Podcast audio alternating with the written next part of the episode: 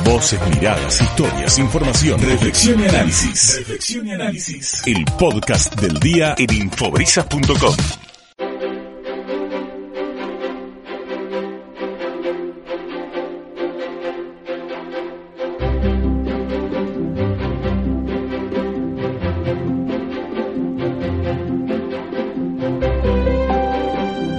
Un lugar en el mundo, historias de argentinos en el exterior. Y van pasando los años en este programa y vamos conociendo historias de argentinos en el exterior que, que nos inspiran, que nos abren la cabeza, nos dan información.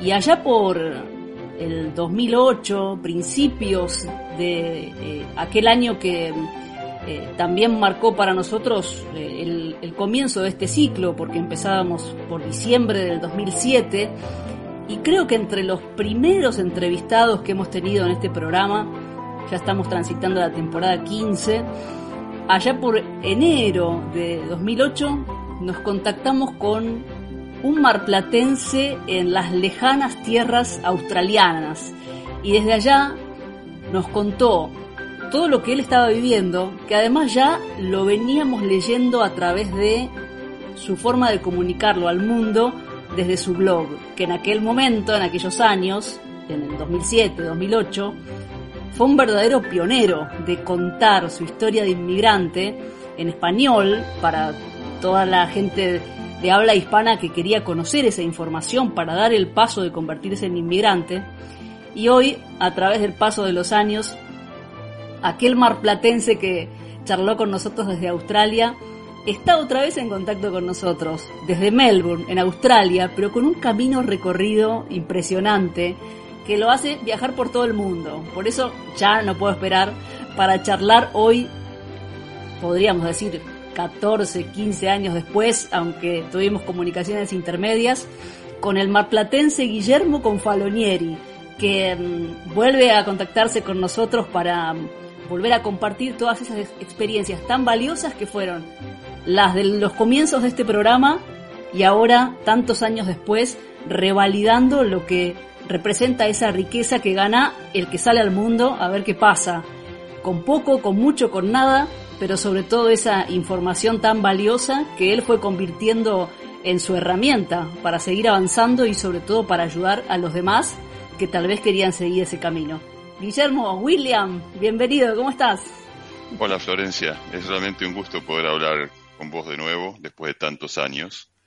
Eh, y felicitaciones realmente por la longevidad del programa. 15 años es muchísimo y eso se debe sinceramente a, a un mérito propio tuyo. Así, muchas felicitaciones. Y sí, Gracias. fue hace muchísimo que hablamos en ese primer año del programa y creo que después tuvimos una conversación al final del cuarto año también pero ya hace 10 años que tuvimos la última charla, así que un montón de tiempo. Bueno, evidentemente eh, tu camino como inmigrante y además saliendo de Mar del Plata, yo recuerdo muy, muy vivamente la, las charlas que tuvimos, porque por tu manera de narrar y, de contar tu experiencia, eh, realmente eh, ha sido muy, muy gráfico conocerlo a través de tu narración. Y me gustaría que, que, me cuentes en este momento cuál es tu presente en Melbourne, en Australia, después de tantos años de estar fuera de Argentina y de Mar del Plata y de tener la chance incluso de recorrer distintos lugares del mundo. Bueno, desde la última vez que, que hablamos, en el 2011, mi vida cambió sustancialmente. Mi, mi presente en particular es, es, es justo me agarras en un momento muy, muy especial porque hace unos seis, siete meses decidí retirarme y no, no trabajar más y dedicarme a, a disfrutar 100% de la vida, ser un, como digo, un, un, disfrutador de vida full time. Este, con lo cual es un momento muy, muy feliz, muy, muy especial para mí, porque eso fue, estuvo en planes desde siempre, digamos, siempre quise eh, poder retirarme mucho antes de lo que el estándar dice que hay que retirarse y poder dedicarme mayormente a viajar.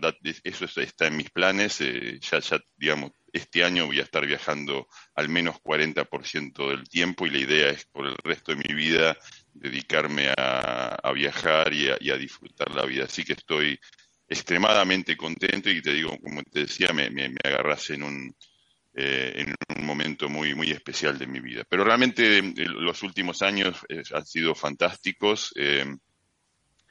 realmente he llegado a un punto de mi carrera que, que nunca pensé que iba a llegar. en los últimos 10 años me he convertido realmente en un en una referencia para el mercado australiano en, el área de mi, profesión, digamos, en, tecnología. Fui elegido eh, tres veces el, ejecutivo tecnológico del año en Australia. Nadie tiene ni siquiera dos, yo tengo tres, digamos, en el mundo. Me pasó muchas veces también lo mismo. He estado viajando por el mundo dando eh, muchas charlas, muchas conferencias, así que he disfrutado muchísimo de toda la suerte que he tenido respecto de mi carrera. Claro, eh, tengo muy presente tu historia por lo que representó haber sido uno de los primeros entrevistados de este programa.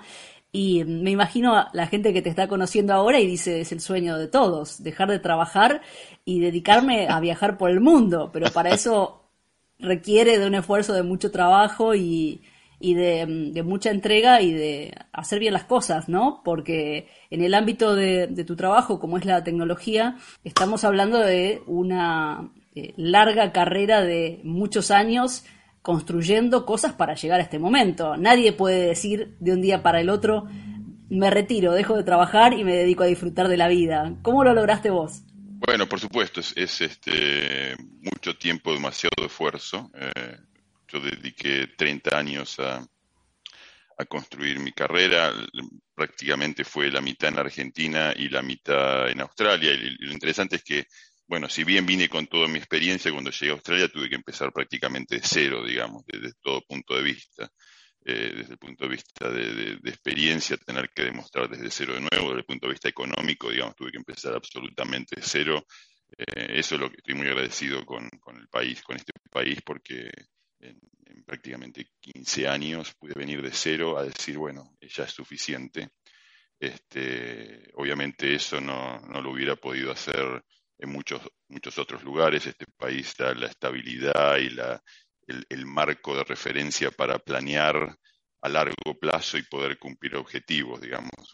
Vos lo sabes muy bien, en Argentina intentar tener un plan de 10 años es una cosa completamente de locos, digamos, porque no sabes qué va a pasar el mes que viene con todas las variables macroeconómicas y con todas las variables políticas. Acá eh, eso no sucede, uno puede decir, bueno, voy a hacer esto en cinco años, voy a hacer esto en diez, voy a hacer esto en quince y así, y así pasa, digamos, ¿no? Esa, esa es la ventaja, la gran ventaja. Pero obviamente es, es mucho esfuerzo y mucha suerte, no, no, no, voy a poner todo sobre mi mérito, obviamente he tenido suerte en las decisiones que he tomado y en los caminos que he elegido, eh, y bueno, y ahora estoy, estoy acá, digamos. ¿Cuándo tomaste la decisión de dejar Mar del Plata? ¿En qué momento profesional y personal? Porque también tiene que ver mucho la familia y el momento de tomar una decisión de, emigrar no es sencilla. Y ya en tu, en tu vida profesional queda en el tiempo allá lejos. Pero ese momento fue crucial para poder tener este presente. En aquel momento, cuando te fuiste de Mar del Plata, ¿buscabas en proyección en tu mente dejar de trabajar en 30 años, por ejemplo? Eh, bueno, realmente sí. Eh, digamos, cuando, cuando conocí a, mi actual mujer, que era mi novia en Mar del Plata, cuando era adolescente, una de las primeras cosas que le dije es, me voy a retirar muy joven. Eh, en ese momento dije cualquier cosa, dije a los 30 o a los 40, una cosa por el estilo.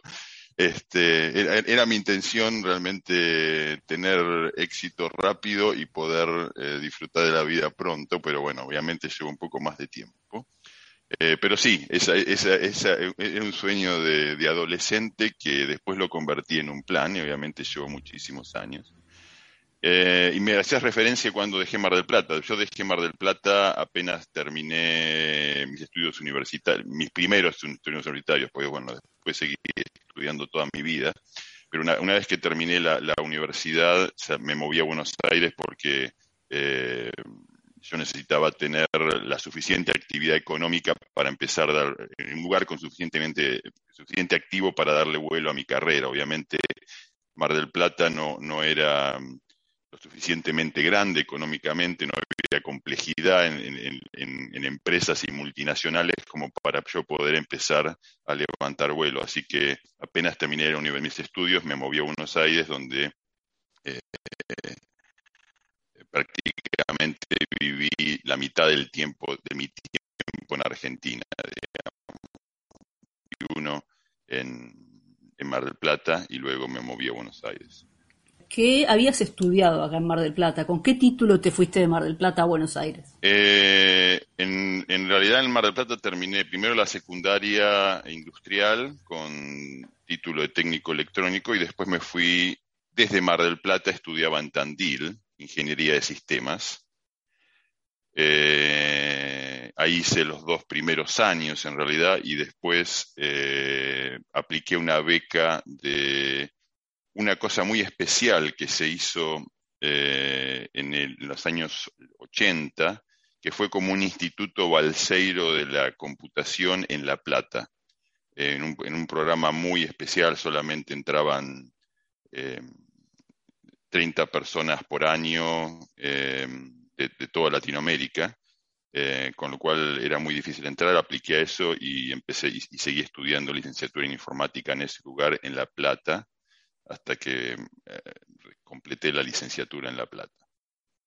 Pero siempre con base en Mar del Plata. Tenía mi novia en Mar del Plata, con lo cual eh, todo el tiempo libre que podía este, rescatar de mi carrera volví a Mar del Plata a pasar tiempo con mi novia y bueno, y luego cuando me recibí nos casamos y eh, nos movimos a Buenos Aires. ¿Y dónde aparece la chance de Australia como un lugar concreto para tomar la decisión de emigrar?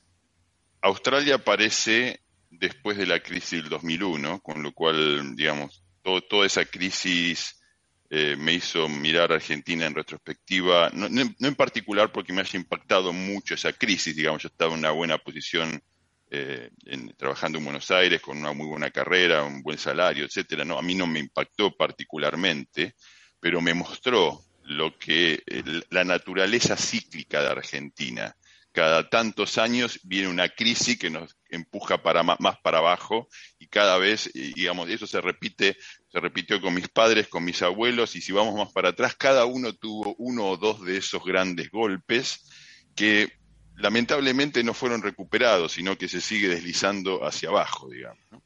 Entonces, en ese momento dije, no le puedo dejar eso a la siguiente generación, mis chicos, en ese momento tenía eh, chicos este, muy chiquitos, seis años, dos y uno, eh, y dije, no, no le puedo dejar eh, semejante desastre y semejante certeza de que esto va a pasar de nuevo a ellos. Tengo que darles un mejor lugar, independientemente de que eso sea un sacrificio para mí. O sea, yo hice, si tengo que empezar de cero y nunca llegar ni siquiera a donde estoy, lo hago. No me importa eso, lo, lo que prefiero es darles eh, a mis chicos un, comienzo fresco, un país razonable, un país eh, en serio, digamos. como, ves de mis palabras, estaba muy cargado de frustración en ese momento, como estaba muchísima gente. Em, entonces, eh, el plan fue, bueno, dejemos a Argentina detrás y busquemos, si tenemos la oportunidad de salir, si vamos a salir, busquemos la mejor oportunidad posible, no, no, pongamos restricciones artificiales. Entonces, en ese momento, como hago con muchas cosas de mi vida, me senté con una enorme planilla Excel enfrente y empecé a listar países, empecé a estudiar eh, todos los factores afectando la calidad de vida, facilidad para obtener visas de permanencia, eh, factores culturales, todo, digamos, armé una, una, planilla que todavía la tengo entre mis recuerdos, armé esa planilla y dije, bueno, a ver, ¿dónde vamos? Em, y en ese momento, como, es, como lo ha sido casi todo el tiempo en los últimos 10, 20 años, Australia siempre está al tope de los mejores países para vivir en el mundo, está al tope hoy está el top, hoy, hoy en las estadísticas hay una estadística muy, muy, muy, muy graciosa que es en dónde conviene nacer. Hay, si eh, hay, hay eh, muchas estadísticas respecto de muchas variables este, sociales y económicas, pero hay una que junta muchos factores que dice dónde le le convendrían hacer a cualquier ser humano. Australia es hoy el lugar donde te conviene nacer para tener la mejor vida posible. Entonces, si vamos a nacer de nuevo en ese momento, hagámoslo en el mejor lugar posible. ¿Por qué, le, ¿Por qué poner restricciones? Así que Australia se fue al tope de la lista en ese momento. Estaba Canadá y New Zealand también. a Canadá no iría nunca porque eh, eh, odio el frío, me gusta, vivo en la playa todo el día, digamos. Eh, y, Nueva, Zelanda era muy chiquito para mis expectativas de seguir volando alto en mi carrera. Entonces, elegimos Australia, elegimos Melbourne porque también Melbourne ha sido la mejor ciudad del mundo casi todos los años en estos últimos 20 años, así que sin haber conocido nunca, sin tener ninguna referencia, sin tener ningún conocido, sin tener trabajo, sin nada, eh, renuncié a mi trabajo en Argentina, pusimos los muebles en un barco, vendí mi casa, eh, los chicos y mi mujer en un avión y acá llegamos a empezar de nuevo, digamos. Eso fue diciembre del 2004. Qué bárbaro. Recordar aquello me imagino que debe ser muy movilizante porque marcó el, resto de tu vida. Vos fuiste en búsqueda de tu propio destino para vos y para tus hijos, como lo tenías claro en ese momento. Y eh, ¿qué, qué sensaciones te vienen ahora cuando recordás aquello, ¿no? Porque estabas muy convencido de tomar esa decisión y ahora con el paso de los años te das cuenta que estabas en lo cierto, ¿no? Sí, absolutamente se confirma, digamos, eh, yo, yo salí con muchas hipótesis, después te puedo comentar algunas, digamos, yo, yo bueno, como vos sabés de mis charlas anteriores, yo trabajo o trabajaba eh, mayormente en, estrategia, digamos, en, en, en, ver qué es necesario hacer para transformar algo que tenés hoy en algo distinto que vos querés en el futuro, digamos. Eh, yo tenía muchas hipótesis de qué iba a pasar con Argentina, de qué iba a pasar con Australia, digamos, qué iba a pasar con mi vida, basado en las cosas que yo veía y en las y algunas cosas que yo podía manejar, digamos. Con lo cual, casi todas las hipótesis que tenía en ese momento se corroboraron durante los años y se siguen corroborando. Pero sí, pero sí mirando hacia atrás, este, uno ya tiene menos energía, uno tiene, en ese momento, digamos, me empujó la desesperación por hacer algo. Ya, no, ya, no ya no vivo con desesperación. Hace 20 años que no conozco la palabra desesperación, digamos. En ese momento tenía desesperación, con lo cual me movía a hacer cosas que si hoy quisiera hacerlo, digo, estaba, yo estaba loco. ¿Cómo, ¿Cómo iba a tomar? Iba con tres chiquitos, sin trabajo, sin conocer a nadie, llegar a un país que nunca había estado y, digamos, con con, los dólares, con los dólares, justos realmente, ¿cómo hice semejante locura, digamos? Hoy, hoy pensándolo, digo, ni, ni loco lo hago de nuevo, pero bueno, en ese momento era una desesperación de, para mí era una cuestión de vida o muerte, digamos, de, poder enderezar la vida, con lo cual todo eso me dio la energía para hacerlo, pero bueno, hoy, hoy ciertamente no sé si lo podría hacer, hoy, hoy ya no tengo ese nivel de, de urgencia que tenía en ese momento. Bueno, obviamente tenemos que decir que sos muy joven para quienes te están escuchando, para quienes te están conociendo. ¿Cuántos años tenés? Tengo 54 años y no soy tan joven. Sí, por supuesto. ¿Quién pudiera decir a los 54 años dejo de trabajar para disfrutar de la vida? Esto te lo había seguido diciendo una y otra vez. Y en aquel momento, cuando, cuando dejaste Mar del Plata, apareció también seguro esa avidez por conocer y y saber, ya que te gusta elaborar distintas hipótesis, y ahí te empezaste a meter en, en la búsqueda online de información para emigrar, que no había tanta. Y cuando llegaste a, Australia con toda la información que tenías y con tu propia experiencia, armaste un blog que eh, fue realmente de los pioneros. Hoy estamos llenos de diarios de viajes y de cuentas de Instagram y páginas de internet de argentinos en el exterior. Pero en aquel momento, ¿cómo se te ocurrió? ¿Era una bitácora de, tu experiencia propia? Bueno, en, realidad, eh, digamos, es la conjunción de dos cosas. Eh, primero, eh, cuando estábamos migrando, yo te decía, no, vinimos, tomamos un avión, íbamos a aterrizar acá y nunca habíamos estado. Y con mi mujer buscábamos, como yo te cuento, te cuento, para mí la playa es importantísimo, digamos, ¿no? Yo, yo vivo, yo camino la playa todo, lo, vivo acá a 50 metros de la playa, playa hermosa, eh, aguas transparentes, turquesas, tengo acá en la puerta de mi casa. Yo camino dos, tres horas todos los días sobre la arena. para mí la, playa eh, es, parte esencial de mi vida, con lo cual estábamos viniendo acá y decíamos, eh, ¿y la playa cómo es? Y buscábamos en internet y no había ni una foto. Buscaba foto de Melbourne y te mostraban los edificios, pero nadie estaba, no podíamos saber si había una plaza decente o no y vinimos sin saberlo. Este, con lo cual decía, ¿cómo es que no hay, ya Internet estaba funcionando bastante bien, ¿cómo es que no hay em, eh, información o fotos, etcétera?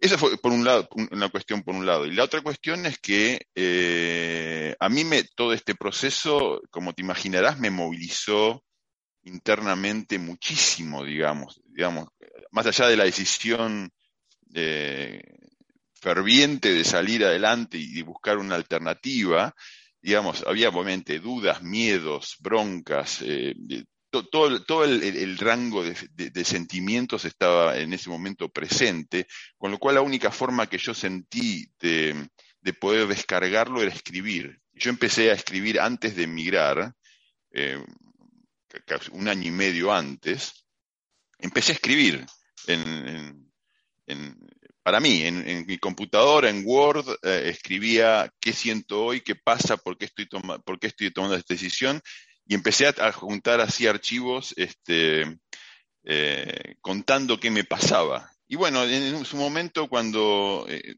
después de estar acá algún tiempo, vi que empezó el, tema del blogging, de los blogs, y dije, ah, qué buena, qué buena idea. Y ya en ese momento también tomaba muchísimas fotos de todo y mandaba por email a todos mis conocidos y mis amigos en Argentina, digamos. Entonces dije, bueno, voy a juntar todo esto, armé un blog, puse, era mayormente para mostrar fotos, pero empecé también a volcar mis, viejos escritos y a escribir más. Y realmente en ese momento fue un, un, boom para mucha gente que estaba en el proceso, digamos, ¿no? O sea, yo tenía, lamentablemente dejé mucha gente colgada porque yo recibía cientos de emails por semana de gente contándome en detalle sus circunstancias y sus sueños y cómo y qué tenían que hacer. Podía responder una docena, pero me quedaban docenas, yo tenía que trabajar, digamos, ¿no? Eh, em, eh, me quedaban docenas sin, sin responder, mucha gente movilizada por mis, por mis este, experiencias intentando hacer lo mismo. Y bueno, y tengo historias eh, de muchas familias que emigraron simplemente por, porque yo las movilicé con mi blog y, están acá o en otros países. Me llegan mis agradecimientos, me llegan regalos. Hay gente que se casó conociéndose en, en, mi blog y, en, la fiesta de casamiento hacían menciones de eso. es una, fue una, una, total locura, digamos, ¿no? Este, muy, muy interesante, muy lindo. Y en algún momento eh, cortaste esa comunicación y, ahora retomaste a través del newsletter. No, sí, ciertamente, eh, digamos, hace unos 10 años, eh, em, digamos, mi carrera empezó a, volar alto, em, llegué a posiciones ejecutivas muy altas en Australia, asesoría al gobierno, etcétera, y mis contratos decían que aún mi vida, en mi vida em, privada, mis declaraciones eh, tenían que estar alineadas, o sea, alineadas con, la, con, las entidades que estaban representando. No podría estar hablando con vos, hablando mal de algo o diciendo algo inapropiado, porque en mi contrato estaba diciendo que yo aún cuando hable fuera de mi trabajo tenía que representar eh, eh, propiamente esas instituciones. la prensa, obviamente, si alguien mete, alguien que es muy visible en Australia, mete la pata, está siempre este, eh, dispuesta a poner una primera plana con algún con, alguna con alguna cosa este, divertida de esa persona, digamos. Eh, y, yo en mi blog era lo digo, lo, permíteme que lo diga mal, era una bestia, digamos, de franqueza. Eh, digamos, yo no tenía ningún reparo con decir nada de lo que opinaba de Argentina, de Australia, de los con lo cual tuve que retirarme porque si alguien, si un periodista encontraba mis declaraciones en blog, eso era eh, primera plana, al menos en algunos diarios locales, con lo cual tuve que salir eh, de, toda esa descarga franca que hacía mm, en mi blog y lo tuve que cerrar casi 10 años. Ahora que me retiré, no le respondo a nadie, no tengo obligación con nada, puedo hacer lo que quiera. Volví a ver el blog y bueno, vos lo que estás recibiendo es eh, los updates de ese blog, digamos. Que ahora es eh, más que nada, es una cosa muy suave, digamos, no le estoy dedicando con la intensidad que le dedicaba a ese momento, pero lo, estoy reflotando de a poco, digamos. Qué bueno, qué bueno, bienvenido sea. Y, bueno, eh, hablando de tu, carrera, que ha sido realmente muy exitosa y siempre subiendo un peldaño más, será difícil resumir, pero eh, nos habíamos quedado en eh, tu desembarco en Melbourne con la familia de cero. ¿Por dónde empezar para llegar a las altas esferas? ¿no? Eh, es un, camino que tal vez vos lo ibas planificando y hasta visualizando, ¿no? Pero mm, ¿por dónde empezaste? Bueno, el, no, es el problema ahora porque ahora Australia tiene una necesidad acuciante de nuevos trabajadores. Eh, digamos, eh, la, pandemia eh, y la Great Resignation, hay muchos efectos relacionados a la pandemia, ha causado que las bajas de empleados sean terribles. En este momento todo lo que es restaurante, hotelería, que, se alimenta en general de extranjeros y de mochileros y de gente joven que viene a conocer, está, está, parada porque no tiene empleados. Y, en muchas eh, eh, eh, industrias pasa lo mismo, con lo cual ahora es, en Australia es, prácticamente esfuerzo cero conseguir un trabajo en cualquier cosa en ese momento, digamos, era la situación era más normal y yo te contaba en una, en una nota hace muchos años, porque ayer las, escuché las dos de nuevo para, para refrescarla, eh, te decía que el, gran, el gran problema cuando yo llegué era que no importa de dónde vinieras, no importa cuánta experiencia tuvieras, qué tan bueno seas, etcétera, como acá llegan gente, gente de cientos de países, digamos, todo nadie tiene ninguna referencia. Si vos estás este, mintiendo, si venís de, cualquier lugar exótico y estás mintiendo en, lo que hiciste, no hay muchas formas de corroborarlo, digamos, ¿no? Entonces, eh, acá hay que empezar demostrando todo de cero. Eh, con lo cual, para encontrar el primer trabajo, lo más importante es tener experiencia, pero no sirve la experiencia afuera. Entonces, ¿cómo encontrás el primer trabajo si venís con experiencia cero? ¿no? Es, es, una, es un círculo muy complicado de, quebrar. Eh, bueno, yo lo que hice es, eh, hice dos trabajos gratis de corto tiempo al principio, o sea, hice voluntariado, fui a un lugar, empecé a trabajar con ellos, eh, sin que me pagaran, ahí no tenían problema en chequear ninguna experiencia previa, con lo cual de poder yo incluirlo en mi, currículum, digamos, ¿no? Entonces tuve un par de experiencias este, así, ya tenía experiencia australiana, y después eh, tuve que eh, em, aplicar a trabajos, apliqué en, un periodo de dos meses a más de 100 trabajos, eh, me rechazaron 99, digamos, pero al final uno me dio la oportunidad y ahí entré. Una vez que entras en el ciclo, eh, ya depende de vos, digamos, pero el comienzo fue eh, realmente, hubo que meterle mucho coraje, porque imagínate que te rechazan 95 aplicaciones que hiciste en los últimos dos meses. Vos decís, esto es imposible, digamos, ¿cómo seguís? La, autoestima se te va al, recontra subsuelo. Este, eh, bueno, pero finalmente, digamos, yo, seguí, no importa, seguí aplicando, aplicando, aplicando, alguien me dio un trabajo, eh, y bueno, una vez que entré ese trabajo, eh, me fue muy bien, obviamente ahí puse todo lo que yo tenía para poner de mí, me fue muy bien, vino el siguiente trabajo y también me fue muy bien y después este eh, seguí, digamos, eh, testeando el mercado y apareció la primera posición ejecutiva a la que podía aplicar. Siete, siete meses de proceso competitivo con otros candidatos, la gané, entré a ese, a ese rol y bueno, ahí ya, ahí ya estaba en, en, las altas esferas profesionales, digamos. Claro, entraste a, las grandes ligas. Y tu trabajo puntualmente ya eh, instalado como ejecutivo, ¿tiene que ver con asesorar, con dar ideas, con eh, dar herramientas eh, desde, desde ese lugar ya instalado, como vos decís, en las altas esferas. ¿Cómo se desempeñaba tu rol? Bueno, en particular en los últimos años yo trabajé como vicepresidente de la universidad que hoy es la más grande en Australia. Y las universidades en Australia son diferentes a, las universidades que conocemos en Argentina. Las universidades de Australia, digamos, son máquinas poderosísimas, este, que manejan billones de dólares, billones de dólares, digamos, eh, porque eh, la, educación se paga en Australia. Obviamente el gobierno te da un crédito para que vos lo devuelvas después con...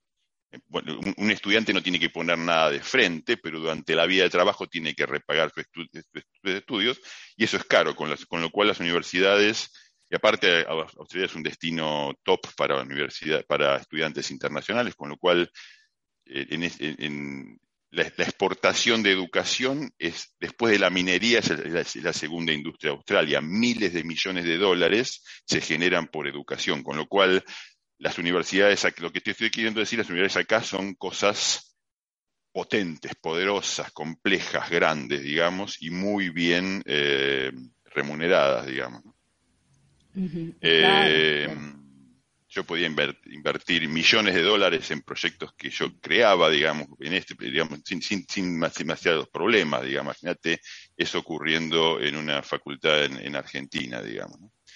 Eh, bueno, yo era fui vicepresidente de la universidad que más estudiantes tiene en Australia eh, y con eso quiere decir que eh, mi día a día era ayudar con, con, el grupo de ejecutivos, dirigir la estrategia del día a día de toda la universidad, pero aparte yo tenía mi, eh, mi misión específica que era en tecnología y educación digital, digamos. En ese sentido yo tenía mi, mi equipo de cientos de cientos de ingenieros de software que me reportaban a mí, digamos, y con eso creamos eh, todas las herramientas. Finalmente, después de mi trabajo, mi universidad se convirtió en la universidad digital más importante del mundo, más reconocida en el mundo, digamos, con lo cual todo eso, digamos, eh, se hacía con mi equipo de cientos de personas, de, ingenieros de, tecnología o de software.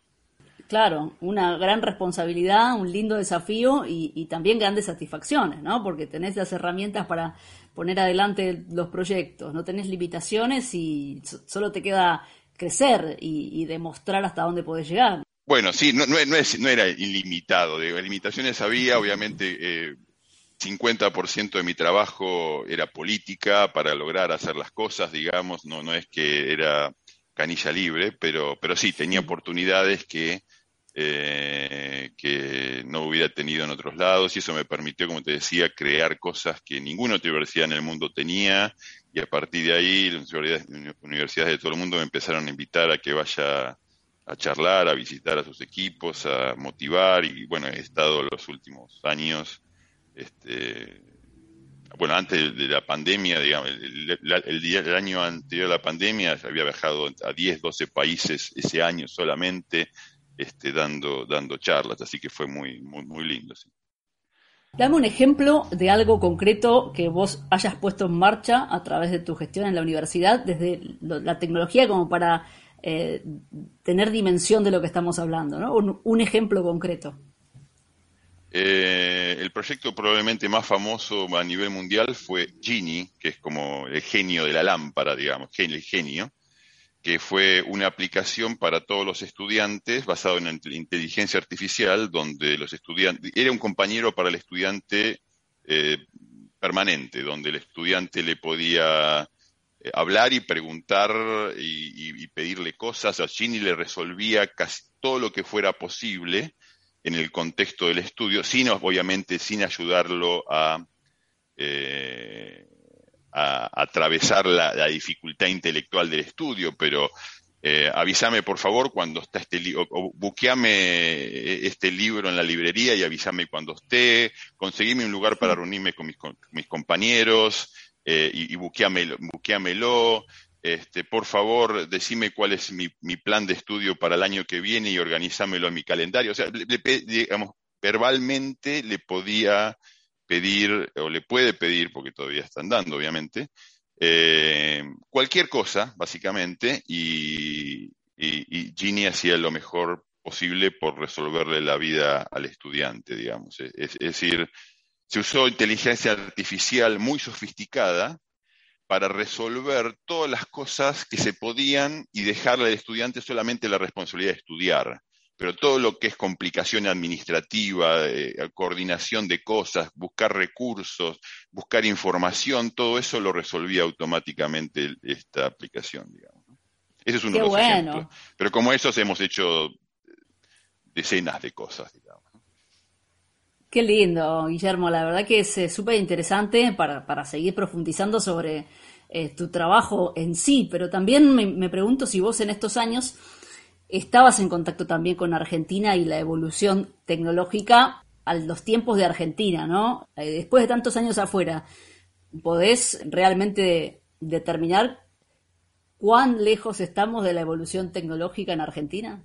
Sí, absolutamente, porque fui invitado a, conferencias en Latinoamérica. La última que estuve fue en Cartagena de Indias, en Colombia, donde todas las universidades de Latinoamérica, la gente de tecnología de todas las universidades de Latinoamérica, o la mayor parte de las universidades de Latinoamérica, vinieron cientos de personas a escuchar esa conferencia. Yo fui el, el que abrió la conferencia con la sesión más importante, digamos, y contar todo lo que había hecho eh, eh, en esta universidad y bueno, las reacciones fueron, wow, wow, pero ¿cómo hacemos nosotros, digamos? Si vos tenías con tu proyecto más presupuesto que todos nosotros juntos, digamos, ¿no? Bueno, esa fue mi, mi, eh, mi, mi, este, sugerencia en ese momento, diciendo, bueno, no tienen que hacerlo individual, individualmente. A nosotros nos convenía hacerlo individualmente porque este, es un mercado competitivo, digamos, obviamente nosotros recuperamos esa inversión y mucho más en lo que traemos de nuevos estudiantes internacionales gracias a, estos avances, con lo cual eh, es, inversión que se, repaga, digamos, ¿no? Eh, en, en, Latinoamérica decía, usted lo que tienen que hacer es juntarse, muchas universidades, muchos países, y iniciar un proyecto, entre todos lo pueden hacer, digamos, y pueden avanzar, al mismo ritmo. obviamente, si comparan el tipo de presupuesto que hay en un lado de otro, nunca van a, se frustran, pero si colaboran, si se juntan, realmente podrían hacer algo equivalente. Pero bueno, eso es un ideal muy lindo, pero lograr coordinación en, instituciones que son altamente politizadas a través de países, digamos, es, es bastante complicado. Sí, sí, por supuesto. Eh, pero bueno, es muy, muy interesante ver también esa evolución de lo que pudiste lograr vos como para, para entender el, predominio de la tecnología en la vida cotidiana y, y, a veces acá todavía estamos muy, muy lejos de poder lograrlo eh, e incorporarlo. Tengo muchas preguntas y, y de, de las eh, más diversas para aprovechar tu presencia en el programa. No quiero dejar de mencionar esto que dijiste vos en relación a la situación laboral que se abre hoy en Australia. Obviamente que para eso es necesario presentar ciertos requisitos, ¿no? Eh, así como vos caíste con tu familia después de haber investigado eh, y, te decidiste para por emigrar a Australia. Hoy una persona que sale de Argentina y llega a Melbourne, ¿qué tiene que tener para empezar a trabajar? Bueno, em, lo primero que tengo que decir es que desconozco mayormente las regulaciones actuales. En el momento que yo daba consejos con mi blog estaba muy afilado en, los detalles y podía decir precisamente cómo era. Hoy estoy muy lejos de eso porque no tengo necesidad, digamos. Eh, con lo cual no quiero crear eh, ninguna mm, falsa esperanza o falsa expectativa. Lo que estoy contando es que eh, la necesidad de nuevos trabajadores es acuciante, pero bueno, obviamente hay muchos requisitos y muchos pasos para lograr eso. Lo que es más sencillo y es donde más Australia está sufriendo eh, eh, la, falta de trabajadores es en lo que es una visa temporal. Hay muchos chicos, en, particular en mis viajes he encontrado, en Australia he encontrado que siempre, siempre que voy a un restaurante en cualquier lugar de Australia o en, o, un hotel, la probabilidad de que me encuentre un chico argentino atendiéndome es altísima. En un, viaje que hice hace tres meses, casi todos los, hoteles que recorrí, eh, eh, en, los, restaurantes me atendían chicos argentinos, porque Australia da una visa que es para que pasees y, y trabajes part-time por dos años, y creo que si trabajas en el campo recolectando fruta, te dan hasta tres años, y eso lo hacen mucha gente, eh, chicos que dicen, bueno, voy a recorrer el mundo y mientras me gano unos pesos paseo. Ese esquema es, muy, es, muy presente en Australia porque los australianos no quieren trabajar en restaurantes, no quieren ir al campo a cosechar frutas, lo que hacen es usar eh, eh, gente que viene afuera a, hacerse un peso. Es, así es como trabaja la economía acá, digamos. ¿no? Lamentablemente el australiano eh, quiere tener cosas mejores y le deja eso a, los que quieren llegar y hacerse unos, pesitos mientras, viaja. Eso es, este, una de las eh, cosas más necesitadas en este momento y creo que hace poco abrieron la frontera, ese es el, problema, Australia tiene las, fronteras bastante cerradas, pero hace poco abrieron y una, una ola de estos chicos mochileros que vienen a trabajar en esos este, trabajos de, primer paso, digamos. Pero luego, para todo lo demás, eh, obviamente eh, el, sistema de inmigración australiano es muy potente en el sentido de que siempre está buscando aquellas profesiones para ya para darte una visa de permanencia para poder quedar. Yo entré acá como, como residente, residente permanente. Cuando entré tenía permiso para quedarme a vivir por siempre. Dos años después me convertí, por mi elección, me convertí en ciudadano, digamos. Eh, pero para las visas permanentes siempre Australia está en la búsqueda de las profesiones que hacen falta. No, no cualquiera puede venir, digamos. Si vas a aportar a lo que hace falta, te dejan pasar, si no, no podés pasar, digamos. Eh, pero bueno, eso, eso que te decía, no, no estoy al tanto. Yo siempre estaba al tanto de las listas, cuáles eran las profesiones top eh, en, cada año. En este momento no lo sé, no, digamos, hay que investigarlo, pero bueno, lo, lo bueno es que Australia provee muchísima información y bueno, y, también la pandemia está afectando, no sé cuándo la inmigración, en este momento la migración está cerrada por todo esto, o sea, no sé cuándo va a volver a, normalizarse, pero sí lo que queda claro es que eh, países como Canadá, Australia, Inglaterra están desesperados por atraer estudiantes y trabajadores apenas las cosas se normalicen, digamos. Eh, es un dato muy importante porque mm, hay avidez en este momento en Argentina por eh, conocer eh, detalles de oportunidades en el exterior, no solo para jóvenes, sino para gente de edad intermedia que tal vez está pensando lo que pensabas vos en el 2001 cuando hacías tu análisis de los problemas cíclicos de la Argentina, ¿no? Pero bueno, ese es un tema eh, bastante delicado y mm, Sí, pero es importante. sinceramente, si te voy a ser sincero, cada vez que tengo oportunidad de hablar con amigos eh, o con familia en Argentina, yo digo, eh, empujen a los chicos a que salgan. Después pueden volver, pero empujen a los chicos a que hagan una experiencia fuera porque no pueden quedarse a vivir con lo que Argentina les muestra. El mundo es muy distinto, las oportunidades son muy distintas y tienen que poder verlas, apreciarlas para tomar una decisión coherente en el futuro si tienen la oportunidad, empujen a sus chicos, aunque sean que hagan una, experiencia parcial en el exterior. Eh, es, sumamente importante. Si tienen la oportunidad, háganlo. Seguro, yo me, sumo a, tu propuesta y, y, de alguna forma también todos los domingos con las historias que contamos, la idea es abrir un poco la cabeza y entender que hay, hay un mundo, eh, que, hay eh, oportunidades para todos, que no es sencillo el camino de emigrar, pero como decís vos, por lo menos salir a ver y después en todo caso tomar una decisión. Sí, uno tiene que poder aprender a, formar una idea de qué es normal. Y lamentablemente si viviste todo tu tiempo en Argentina, esa idea no la, no la tenés. Eh, aceptamos en Argentina, aceptamos normalidades que no son. Entonces es importante tener otras perspectivas para poder formar propiamente la cabeza y, idear o planear un futuro que queremos, digamos.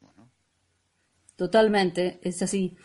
Eh, bueno, quiero saber de lo que eligen tus hijos para hacer, porque vos te fuiste cuando ellos eran muy chiquitos y casualmente decías que un poco para darles a ellos otras oportunidades, tomabas esta decisión, aunque eso representara que vos tuvieras que empezar de cero. Hoy, ¿en qué andan estos chicos? Bueno, los chicos llegaron acá con 8, 4 y 3 años. 17 años después ya puedes sacar la cuenta de qué edades tienen, digamos, ¿no? Este, con lo cual, mi Micaela, mi hija este, mayor, 25 años, se, recibió la completó la universidad, eh, ella se dedicó a lo que son biociencias animales, es una amante de, los animales y se dedicó a esa, línea de estudio. Eh, mi Florencia, mi segunda hija, terminó la universidad recién, eh, hizo dos carreras en paralelo, una de marketing en una, facultad y una de criminología en otra facultad. Eh, y Lucas, 20 años, está en la mitad de carrera de ingeniería espacial. Qué bueno. soñando con quizás ser en un momento parte de la misión a Marte. qué bien, qué lindo, qué orgullo, ¿no? Para vos también ver a tus hijos encaminados, todos marplatenses. Eh, no, todos mis chicos nacieron en Buenos Aires. Ah, ya estaban en Buenos Aires. Yo me casé y me mudé, me mudé a Capital y todos mis chicos nacieron en, Capital. Mi mujer es marplatense como, como yo. Claro, exacto. Y en, en tu vida cotidiana actualmente, hoy Mar del Plata tiene algún lugar, algún significado, es parte de tu historia. ¿Cómo la sentís a Mar del Plata hoy? Bueno, es, parte de mi legado, es parte de mi historia, es parte de mis raíces, digamos. Este, eh, pero bueno, en, el, día a día, en la cotidianidad, no, no, no, hay, no hay demasiado peso. Tengo todos mis hermanos y mis sobrinos viviendo en Mar del Plata, eh, con lo cual hay un, hay un link fuerte ahí, pero bueno, no, Mar del Plata no llega a ser, como tampoco lo es Argentina, digamos, no llega a ser una parte este, importante de mi vida, más que cuando leo las noticias y protesto, digamos, pero eh, mucho más que eso no, no, no hay en, la, lo cotidiano. ¿Y hace mucho que no venís? Eh, sí, hace bastante. Eh, obviamente hace dos años que, no viajo al exterior, Australia no ha estado este, dejando viajar por mucho tiempo y ahora que se puede viajar prefiero guardarme. En el 2022 voy a viajar solamente adentro de Australia, digamos, hasta que vea qué pasa con todas las variantes alrededor del mundo. Pero sí, la última vez estuve, creo que estuve hace cuatro y hace cinco años, eh, cuando probablemente otro viaje hacía, valía la pena, ya que apareció la pandemia y los últimos, como te decía, en los últimos dos años no, no me moví desde de Australia, digamos. Y cuando estuviste acá en Argentina, ¿qué te, chocó de ese contraste que, vivís en, Australia en comparación con Argentina? Eh, lo que sucede cuando uno vive en un país que se mueve hacia adelante a determinada velocidad y uno vuelve a un país que está quieto o no se mueve o va para atrás, lo que sucede es que te da un, choque, eh, no porque el país cambió demasiado, sino porque uno cambia la velocidad del país que está, en el que está viviendo, digamos. Yo no soy la persona de hace 10 años, no soy la persona de hace 20 cuando empecé a preparar la, emigración, digamos. Soy una persona que ha evolucionado en distintas maneras debido a, mi día a día acá, digamos.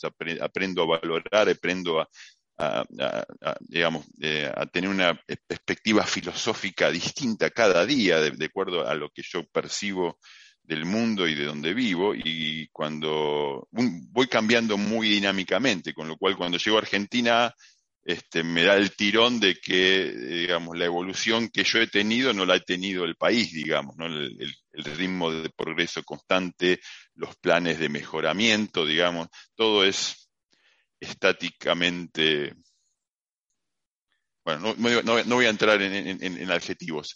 Em, eh, con lo cual me, chocó eso, digamos, me chocó eh, que, no, que no cambie.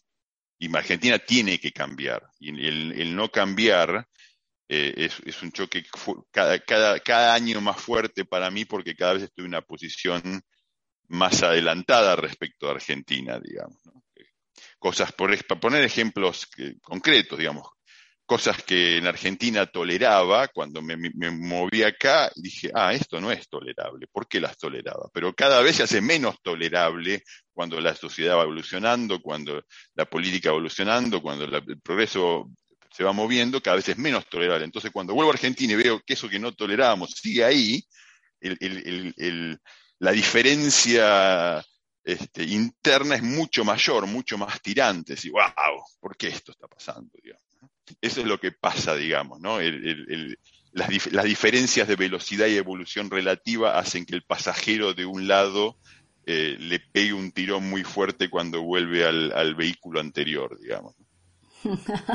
es que es un punto clave. En estos años de, conocer historias de argentinos en el exterior y también eh, me, resulta realmente interesante mm, desde la mirada de una misma persona, ¿no? Eh, charlamos en el 2008, lo hicimos cuatro o cinco años después, volvemos a hablar ahora en el 2022 y mm, eh, es como un llamado de atención también, porque hay cosas que naturalizamos y las vamos viviendo y nos pasan los años y seguimos también a veces con la ilusión de que las cosas van a cambiar. Y bueno, de verdad, si paramos la pelota un poco y tratamos de ser realistas, casi como que vemos que Argentina está predestinada a seguir en este camino, si, si no hay un cambio grande, que no se avisora, ni mucho menos. Entonces, eh, el desafío nuestro en el día a día es eh, tratar de, escaparle a, acostumbrarnos a esa normalidad, entre comillas, de, de acostumbrarnos a cosas que están mal, y cuando alguien desde afuera tiene la oportunidad de aportar su mirada, que es lo que hacemos nosotros todos los domingos, resulta enriquecedor y sobre todo en tu caso, que lo venís diciendo desde hace mucho tiempo y que mm, eh, nunca está eh, de más para que más gente que está en ese letargo pueda abrir los ojos. Y también de eso se trata. Eh, no es que empujamos a la gente a que se vaya de Argentina, sino es que hay un mundo que tiene mm, un montón de oportunidades para todos y que también nosotros, si nos quedamos acá, tenemos que hacer lo posible cada uno desde nuestro lugar para no contribuir a ese desorden generalizado, ¿no? Que, a veces llamamos normalidad. Por eso creo que tu aporte es muy valioso. Sí, pero es, complicado porque mm, yo estoy hablando de afuera y en general, digamos, eh, no, solamente por esta charla, digamos, yo tengo oportunidades de hablar muchas veces con mucha gente de la situación en Argentina y hay que tener mucho cuidado, digamos, ¿no? Porque cualquiera puede decir, bueno, decirlo de afuera es difícil, digamos, ¿no? ¿Por qué, no venís a decirlo de acá? Eh, con lo cual tengo que tener cuidado de no ser eh, demasiado brutal en mi análisis, porque obviamente estoy analizando algo con, al, con un oyente, con, al, con, un, con un interlocutor que tiene su vida ahí y que, digamos, y que tiene su subjetividad, que tiene sus emociones asociadas a ese lugar, digamos. Yo intento hacer análisis brutalmente fríos y racionales, porque así soy yo, digamos, ¿no? Eh, y no y sacarle toda la emocionalidad y toda y todos los elementos que realmente eh, agregan ruido pero no, no agregan al análisis eh, y eso a veces no se toma muy bien porque porque bueno, el que vive ahí, el que es su tierra, el que, eh, digamos, tiene, tiene una perspectiva emocional muy distinta, con lo cual eh, ha resultado complicado intentar ser eh, honesto con los análisis cuando hay semejante subjetividad involucrada, digamos. Sí, tal cual. Te voy a hacer la última pregunta de esta interesantísima charla, una vez más, que tiene que ver con esas hipótesis que vos habías esbozado de lo que iba a ser el futuro de Argentina cuando vos emigraste. ¿Qué pensabas que iba a pasar? Porque ya de tu camino individual como inmigrante te habías hecho tus hipótesis y fuiste comprobando que ibas a ir por el camino correcto. ¿Te animás a ir a ese momento en el que proyectabas lo que podía pasar con Argentina, lo que podía pasar con tu vida? Bueno, sí, una, una de las cosas este, una de las hipótesis probablemente más este, que tengo más en la mente, porque la mencioné muchas veces al salir. Eh, mencioné amigos, incluso tuve algunos otros reportajes en, en otras radios, no, no, tan buenos programas como este, pero tuve algunos otros, otros reportajes. Eh, yo decía, en este momento en Argentina, cuando estaba saliendo, eh, el, el, nivel de pobreza, eh, la cantidad de chicos en Argentina que viven bajo la línea de pobreza es 75%. Espectacularmente malo, digamos, ¿no? Muy, muy, muy este, malo. Eh, y yo decía, mm, eh, imagínate que esos chicos obviamente van a crecer sin la adecuada contención, sin la adecuada educación, con una cantidad eh, enorme de, problemas asociados a vivir en la pobreza. Y en 15 años, esos chicos van a ser 75% de la masa votante de Argentina. Imagínate lo que va a pasar en el país cuando esos chicos sean la principal, esos chicos y mis chicos sean la principal masa votante. Imagínate el tipo de gobierno que vamos a tener. ¿Vos crees que le pegué o que no le pegué a, la, a, esa este, especulación? Tu hipótesis fue elaborada antes del 2004, 2005. Sí, le, empecé, sí, fue, fue después de la crisis 2001, digamos, ¿no? En, claro, en, el 2002 más o menos. Eh, bueno, y, ese es el problema, este, creo que es el problema central que tiene Argentina hoy, digamos, ¿no? Cualquier, cualquier línea que pueda sacar a Argentina, cualquier línea de trabajo que pueda sacar a Argentina de, decadencia y de manotazo de ahogados y, de discusión de cosas no importantes eh, requiere un trabajo muy pensado, muy profesional, de, mucho esfuerzo, muy racional.